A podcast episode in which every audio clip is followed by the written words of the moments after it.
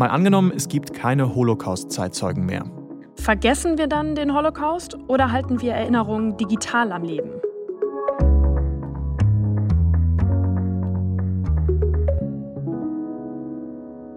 Ich bin Marcel Heberlein. Und ich bin Sophie von der Tann und wir arbeiten beide im ARD Hauptstadtstudio. Ich heute im Homeoffice. Und hier im Podcast spielen wir jede Woche ein Zukunftsszenario durch.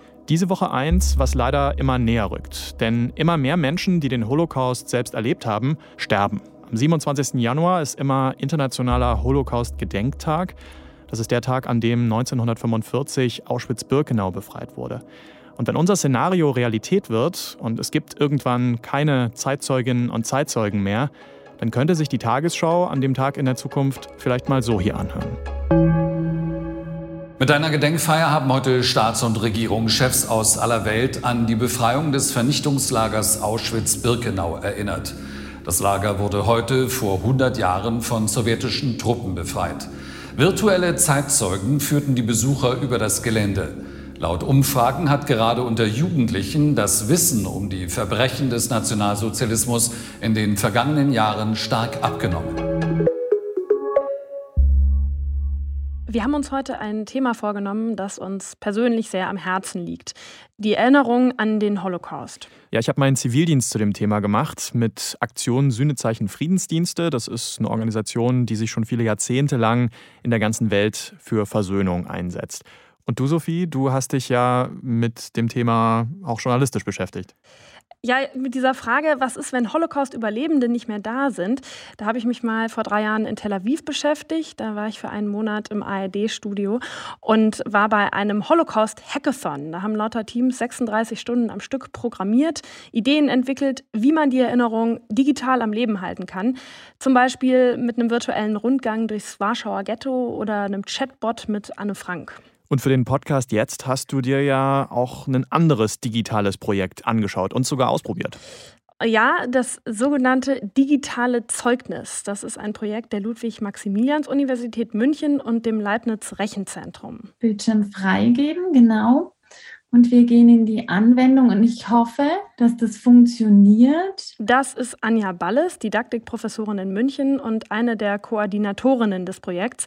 Und ich habe mit ihr per Videocall gesprochen. Also was ich jetzt eigentlich will, ist, dass Sie eben hier den Zeitzeugen eben sehen Anja Balles hat ihren Bildschirm mit mir geteilt und ich habe dann einen alten Herrn gesehen mit Anzug und Schlips und der hat in einem großen roten Ledersessel gesessen und hat sich geräuspert und normalerweise hätte ich ihn mit 3D-Brille dreidimensional projiziert vor mir sitzen sehen, aber dafür bräuchte es den richtigen Beamer und wegen Corona gab es die zweidimensionale Variante. Anja Balles hat die App dann gestartet und ich konnte dem Zeitzeugen Fragen stellen. Wie heißen Sie? Abenauer. Abenauer, geboren in Kaunas in Litauen. Wie haben Sie den Holocaust überlebt? Überlebt habe ich zufällig. Man konnte ja nicht wählen. Ich war doch nicht der Zeit, wo man sagte, hey du, was denkst du, willst du überleben oder willst du nicht? Der virtuelle Abanaor erzählt mir, wie die Nazis ihn und seine Familie 1941 ins Ghetto gezwungen haben, ihn in mehrere Konzentrationslager deportiert haben. Er war Zwangsarbeiter in einem Außenlager von Dachau und hat einen Todesmarsch überlebt. Heute lebt er in Israel. Was denken Sie passiert, wenn alle Zeitzeugen gestorben sind?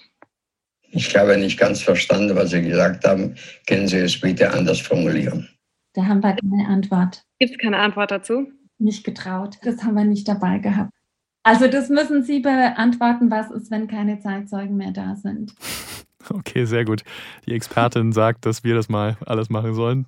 Haben wir uns ja was vorgenommen. Ich äh, kann es mir ungefähr vorstellen, wie das Ganze funktioniert hat, was du da gemacht hast. Also da wurden mit Abanaor ganz viele Antworten aufgenommen, in so einer Videosession wahrscheinlich. Und wenn jetzt mhm. jemand fragt, so wie du, dann erkennt eine Software bestimmte Begriffe und dann werden die Antworten abgespielt, die dann hoffentlich dazu passen. Ist das richtig? Ja, so ungefähr funktioniert das. Und das wurde in 3D auch schon in Schulen und mit Studierenden getestet. Michael Kuhn zum Beispiel, der ist 25 Jahre alt, Lehramtsstudent in München, der hat an dem Projekt mitgearbeitet. Und er sagt, das kommt einem schon wie ein richtiger Dialog vor. Aber vielleicht eher wie, wie in einem Videospiel, wo man schon so eine Immersion hat und merkt, man redet gerade mit jemandem, aber man weiß halt trotzdem, es ist eine voraufgezeichnete Antwort. Und ich habe auch noch mit Anna Tümmler gesprochen, die ist 17 Jahre alt und geht in die 11. Klasse ins Gymnasium in Kempten. Und ich fand total spannend, was ihrer Meinung nach ein echtes, in Anführungsstrichen, Zeitzeugengespräch von dem mit dem virtuellen Abanaor unterscheidet. Dadurch, dass es halt nicht real war, sage ich mal, der weiß ja nicht, was man fragt. Und dadurch glaube ich schon, dass man sich mehr getraut hat. Unter anderem wurde eben gefragt, wie er sich manchmal fühlt oder so. Ich denke, dass darüber reden vielleicht auch ziemlich schwer ist und dass man da vielleicht sich mehr zurückhalten würde und vielleicht eher einfach nach einfachen Fakten fragen würde als wirklich so Gefühle. Ich fand das total interessant und das deckt sich auch mit den Beobachtungen von Anja Balles. Interessant war für uns, dass die SchülerInnen große Angst haben, den Zeitzeugen zu verärgern, dass ihre Fragen dem Zeitzeugen zu nahe kommen, dass er sein Trauma nochmal durchleben muss und dass sie ihn auf gar keinen Fall verärgern wollen und deshalb sehr vorsichtig fragen. Bei den digitalen Zeugnissen haben wir den Eindruck, ist es anders. Dort fragen die Schüler viel direkter und unmittelbarer nach. Sie fragen oft so Entscheidungsfragen. Hatten sie Albträume? Sind sie gefoltert worden? Das heißt, sie fordern den Zeitzeugen auf, sich zu positionieren und auch von seinen Traumata zu erzählen. Und auf der anderen Seite sind die Jugendlichen aber sehr stark daran interessiert, Einschätzungen des Zeitzeugen auf ihr Leben, auf ihre Gegenwart zu erfahren. Also hat Deutschland ein Antisemitismusproblem beispielsweise? Wird in den Schulen genug zu Holocaust und Holocaust Education getan? Ja, total spannendes Beispiel. Also kann man sagen, dass das Digitale, also das Sprechen mit jemandem, dessen Antworten nur aufgezeichnet sind, dass das vielleicht sogar Vorteile hat gegenüber einem echten Gespräch mit einem Zeitzeugen? Naja, also die Einschätzungen von dem digitalen Naor können sich halt nicht mehr ändern, nachdem er das Video aufgenommen hat. Mhm. Der digitale Naor kann zum Beispiel nicht darauf eingehen, was beim Anschlag auf die Synagoge in Halle passiert ist 2019 und was das seiner Ansicht nach bedeutet für Antisemitismus in Deutschland, weil das eben schon 2018 aufgenommen wurde. Mhm. Also das Video wird irgendwann veraltet sein, was da aufgenommen wurde in ja. manchen Punkten. Ja, genau, das ist das Problem. Und natürlich gibt es technisch auch die Möglichkeit, die ganzen Antworten auseinanderzunehmen und wieder neu zusammenzusetzen, damit die Antworten dann quasi noch genauer auf die Fragen passen. Aber das sieht Anja Balles kritisch. Weil das quasi eine Verfälschung wäre dessen, was der Zeitzeuge gesagt hat. Mhm, ja, und deshalb machen die das auch in ihrem Projekt nicht. Also man gewinnt einiges, können wir vielleicht festhalten, aber natürlich können digitale Zeugnisse die lebendigen Erzählungen von einem echten Menschen nicht ersetzen. Aber durch das Digitale gibt es quasi die Chance auf so einen zeitlosen Zeitzeugen, könnte man vielleicht sagen. Das hat zumindest Aleida Assmann so formuliert im Gespräch mit mir. Sie ist eine echte Koryphäe auf dem Gebiet der Erinnerungsforschung. Vor allem den Begriff kulturelles Gedächtnis hat sie mitgeprägt, zusammen mit ihrem Mann. Und die beiden haben ihn abgegrenzt von dem Begriff kommunikatives Gedächtnis. Kommunikatives Gedächtnis ist das Gedächtnis, was Menschen miteinander teilen, die sich begegnen und miteinander austauschen.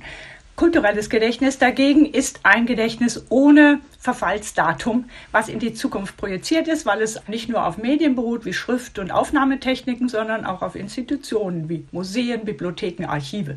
Also damit kann man die Spanne des Erinnerten in die Zukunft hinein verlängern und das ist eine Stabilisierung. Okay, also ohne Zeitzeugen gibt es auch kein kommunikatives Gedächtnis mehr an den Holocaust. Ganz genau. Und Jetzt ist natürlich die Frage, was verändert das? Das habe ich Sie gefragt. Es ist ja so, äh, dass das kulturelle Gedächtnis äh, ja darauf eingestellt ist, genau diese Schwelle zu überwinden. Deswegen müssen wir uns erstmal sagen, es endet jetzt nicht alles.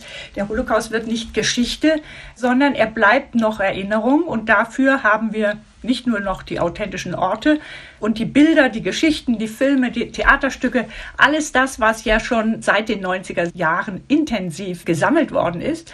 Das heißt, wir müssen dieses Guthaben ja, an Quellen, die ja nicht nur Quellen sind, sondern die man auch immer wieder in lebendige Erzählungen und Erfahrungen übersetzen kann, wo eben die Emotion durchaus weiterhin drinsteckt. Das ist ja ein, ein Guthaben, was wir haben und was uns auch in diese Zukunft äh, tragen kann.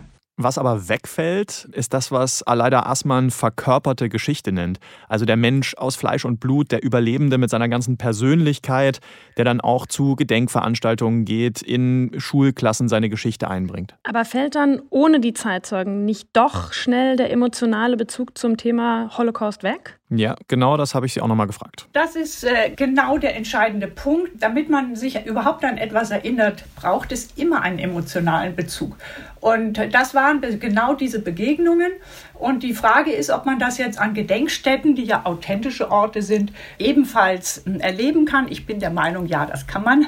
Das wird man wieder anders aufbauen müssen. Aber es ist nicht so, dass diese Möglichkeit der Verlebendigung und der Erhaltung von Präsenz jetzt vollkommen abbricht. Da könnte ja auch wieder der Punkt digitales Erinnern reinkommen, oder? Also diese mhm. dreidimensionalen virtuellen Zeitzeugen zum Beispiel, das spricht einen ja auch emotional an im Idealfall. Ja, Aleida Aßmann sieht das auf jeden Fall sehr positiv, findet, da gibt es viel Potenzial, dass da zum Beispiel eben auch die Persönlichkeit von einem Zeitzeugen rüberkommen kann. Aber trotzdem verliert das ganze kollektive Erinnern nicht immer mehr an Kraft?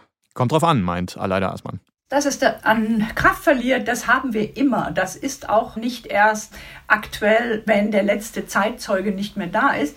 Es gibt ja immer das Unbehagen an dieser Erinnerungskultur und der Vorwurf, es handle sich um eine leere Ritualisierung. Das sind eigentlich Realitäten, mit denen wir es immer schon zu tun haben.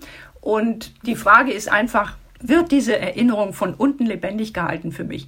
Also wird sie in den Städten und Kommunen praktiziert oder wird sie nur von oben regierend verordnet. Und das wäre zu wenig und das würde nämlich einer Art DDR-Geschichtspolitik entsprechen, die ja ausschließlich von oben verordnet war. Und genau das ist ja mit dieser Holocaust-Erinnerung eigentlich nicht der Fall, die ja von unten überhaupt erst aufgebaut wurde.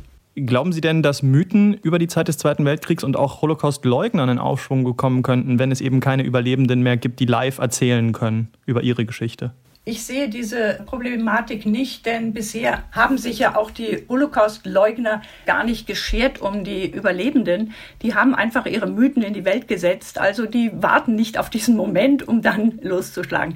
Die Leugnung des Holocausts äh, gibt es immer schon. Das ist ein Problem, was äh, natürlich mit Judenfeindlichkeit zu tun hat, Antisemitismus. Aber ich sehe jetzt da keinen besonderen Auftrieb, außer natürlich die äh, Geschichtspolitik der AfD, die sich ja ganz erklärtermaßen dagegen wendet und von einer erinnerungspolitischen Wende von 180 Grad fantasiert.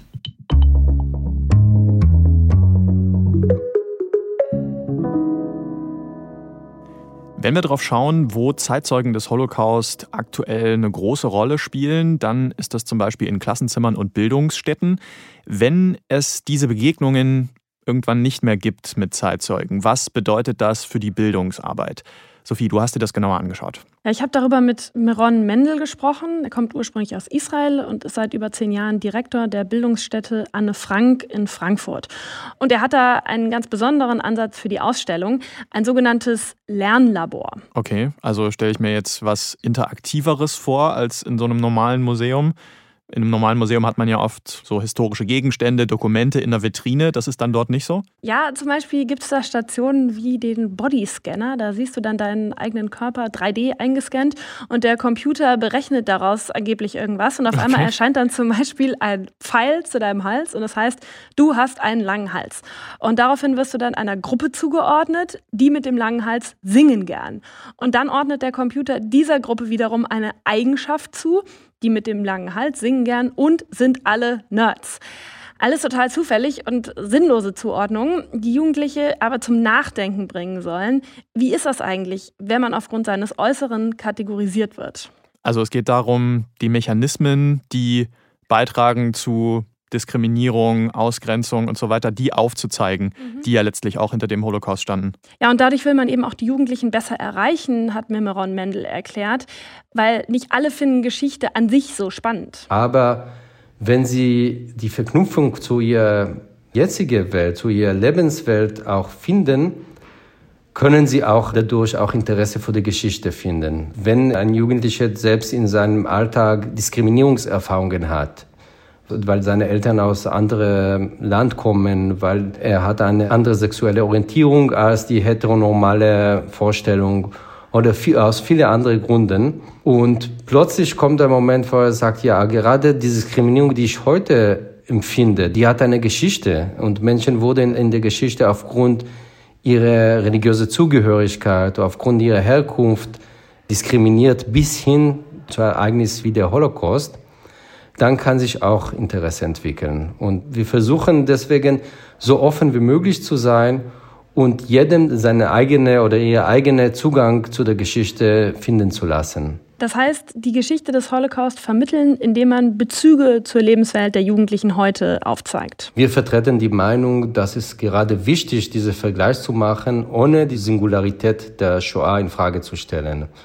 Zu diesem Bezugpunkt gibt es auch andere Ereignisse aus der Geschichte und auch aus der Gegenwart, die eine Stellung dazu beziehen oder mit in diesem Zusammenhang betrachten werden können. Ich rede über Völkermord wie an die Armenien äh, oder in Ruanda bis hin zu Kriege und äh, Unrechtsgeschehen auch äh, in unserer Gegenwart. Damit sagt man nicht, dass die Ereignisse alle gleich sind, auch wenn sie stückweise vergleichbar sind. Okay, das heißt aber auch in unserem Szenario, mal angenommen, es gibt keine Holocaust-Zeitzeugen mehr, das ist für Meron Mendel gar nicht so ein großes Problem, weil er jetzt in seiner Bildungsstätte ohnehin auf einen ganz anderen Ansatz setzt? Naja, klar, auch er findet Zeitzeugengespräche super wichtig. Aber er sagt eben auch, man darf keine falschen Erwartungen daran haben. Es ist jetzt nicht so, dass wir den Zugang zur, in Anführungsstrichen, absoluten Wahrheit verlieren würden, wenn es keine Zeitzeugen mehr gibt. Erinnerung ist ja durch vieles geprägt, immer auch subjektiv und die eigenen Einschätzungen und Erinnerungen können sich über die Zeit hinweg ändern. Und Zeitzeugen sind halt keine Historiker. Also auch Zeitzeugengespräche Sie sind authentisch insofern, dass man mit einer realen Person spricht.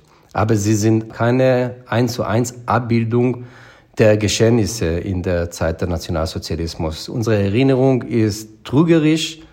Wir tendieren Ereignisse aus der zeitlichen Abstand anders darzustellen, als sie wirklich stattgefunden haben. Er sieht übrigens auch kritisch, dass unter dem Begriff Zeitzeugen zu häufig nur die Holocaust-Überlebenden gefasst werden. Dabei vergessen wir, dass die große Mehrheit der Zeitzeuge keine Opfer waren, sondern entweder Täter oder Mitläufer.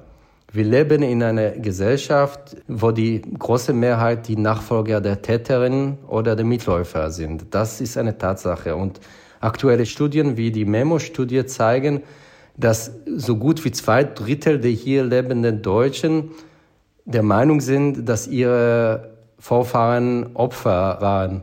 Das ist eine Verzerrung der Geschichte. Wir müssen damit klarkommen, dass die Geschichte anders aussah, als wie sie gerne haben wollen. Ja, das ist natürlich total richtig. Allerdings werden auch Täter und Mitläufer aus der Zeit bald nicht mehr da sein. Also auch die können wir dann nicht mehr befragen in unserem Szenario. Ja, aber nochmal zurück zu den Holocaust-Überlebenden.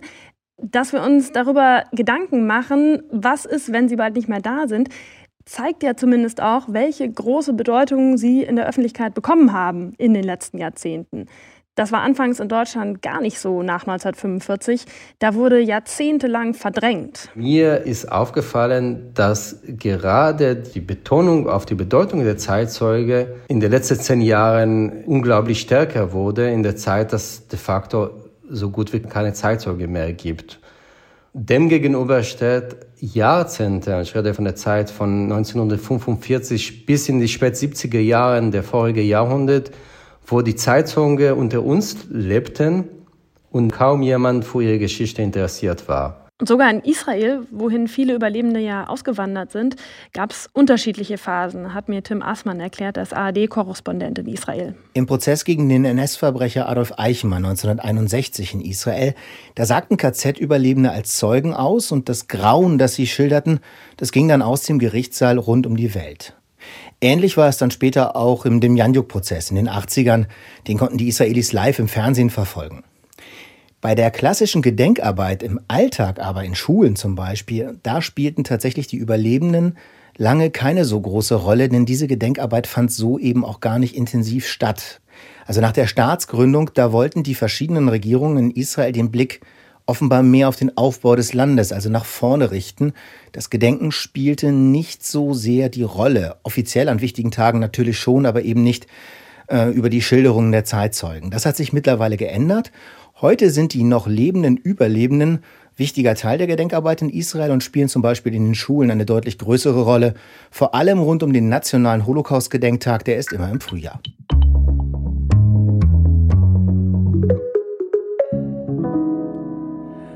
Eine entscheidende Frage ist ja, wenn Zeitzeugen sterben, wer erzählt dann die Geschichten weiter? Lehrerinnen und Lehrer, klar. Menschen in Museen, in Gedenkstätten, aber eben nicht nur die. In most ways, my grandmother lived an ordinary life. Rachel Sorodi ist Enkelin einer Holocaust-Überlebenden. Die Geschichte ihrer Oma erzählt sie in einem, wie ich finde, großartigen Podcast. I'm Rachel Sorodi. We share the same sky. We share the same sky, also wir leben unter demselben Himmel.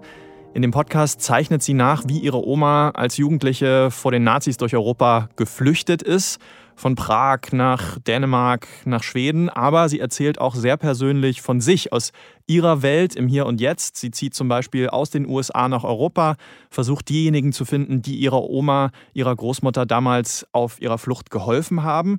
Und ich habe sie gefragt, was aus ihrer Sicht das Besondere daran ist, an der Perspektive, die sie auf den Holocaust hat, als dritte Generation danach. My grandmother was fleeing Czechoslovakia and running around Europe and trying to get from one place to another that would give her refuge. Meine Großmutter ist aus der Tschechoslowakei geflohen und hat an vielen Orten in Europa versucht, Zuflucht zu finden. Sie hatte nicht die Zeit, um da zu sitzen und Bücher zu lesen oder nachzudenken über die Schnittstelle von Vergangenheit und Gegenwart und Erinnerung. Ich bin nicht im Überlebensmodus, wie meine Oma es war. Ich habe das Privileg, dass ich die Zeit und den Raum habe, um über größere Kontexte nachzudenken. Als dritte Generation kann ich das tun. Also finde ich, ich sollte es auch tun. Sie erzählt in ihrem Podcast auch von Geflüchteten in Europa heute. Also sie zieht Verbindungen, keine Vergleiche, sondern Verbindungen, so wie das Meron Mendel, dein Gesprächspartner vorhin ja auch gesagt hat also Verbindungen zu Themen im Leben ihrer Großmutter. Hat sie ihre Großmutter denn noch selbst zu ihrer Geschichte befragen können? Ja, anfangs ja, bis die Großmutter dann eben gestorben ist. Rachel Sorodi bezieht sich im Podcast aber auch auf ein langes Interview von ihrer Großmutter, das die der Shoah Foundation von Steven Spielberg gegeben hat. Ja, die haben ja mittlerweile ein riesiges äh, Archiv an Material, oder? Ja, total. Also seit den 90ern haben die über 50.000 Interviews mit Holocaust-Zeitzeugen aufgenommen. Unglaublich viel Erinnerung, die da konserviert ist, auch für die Zukunft. Und eben auch eins mit der Großmutter von Rachel Sorodi. Auch der Podcast wurde übrigens für die Shoah Foundation produziert. Aber nochmal zu deiner Frage zurück. Selber befragen konnte sie ihre Großmutter eben irgendwann nicht mehr. Nur diese Leerstellen, die dadurch entstanden sind, die haben sie auch angespornt, hat mir Rachel Sorodi erzählt. There's room for interpretation when someone isn't there to give you an answer. Es gibt Raum für Interpretationen, wenn jemand nicht da ist, um dir eine Antwort zu geben. Ich habe viele Fragen an meine Großmutter.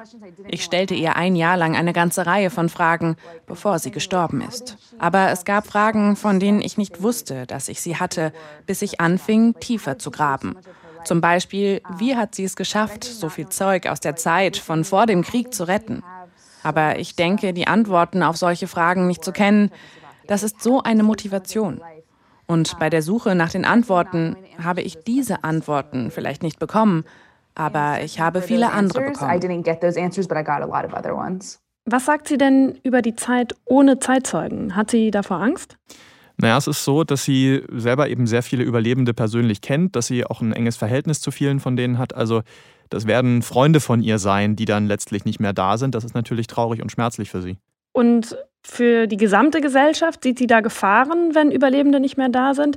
Also, dass die Lehren des Holocaust, äh, diese Botschaft nie wieder, dass die dann in Vergessenheit geraten könnte? Habe ich sie gefragt und ihre Antwort war sehr deutlich. Well, you're talking to me on January 15th, 2021 in America after Sie sprechen mit mir am 15. Januar 2021 in Amerika. Wir haben gerade einen Putschversuch von weißen Rassisten erlebt. Das, was wir fürchten, ist schon da. Ich meine, Völkermorde haben weiter stattgefunden. Der Hass hat weiter zugenommen. Rhetorik gegen Einwanderer ist da. Islamophobie, Antisemitismus, alles. Es existiert. Tun wir also nicht so, als hätten wir dieses magische Kraftfeld von Überlebenden, die den Hass stoppen.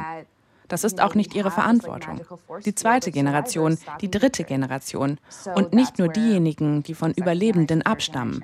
Jeder hat die Verantwortung, diese Erinnerung zu nutzen, der Geschichte gegenüber verantwortlich zu handeln und für das einzustehen, was richtig ist. Be responsible to history and stand up for what's right.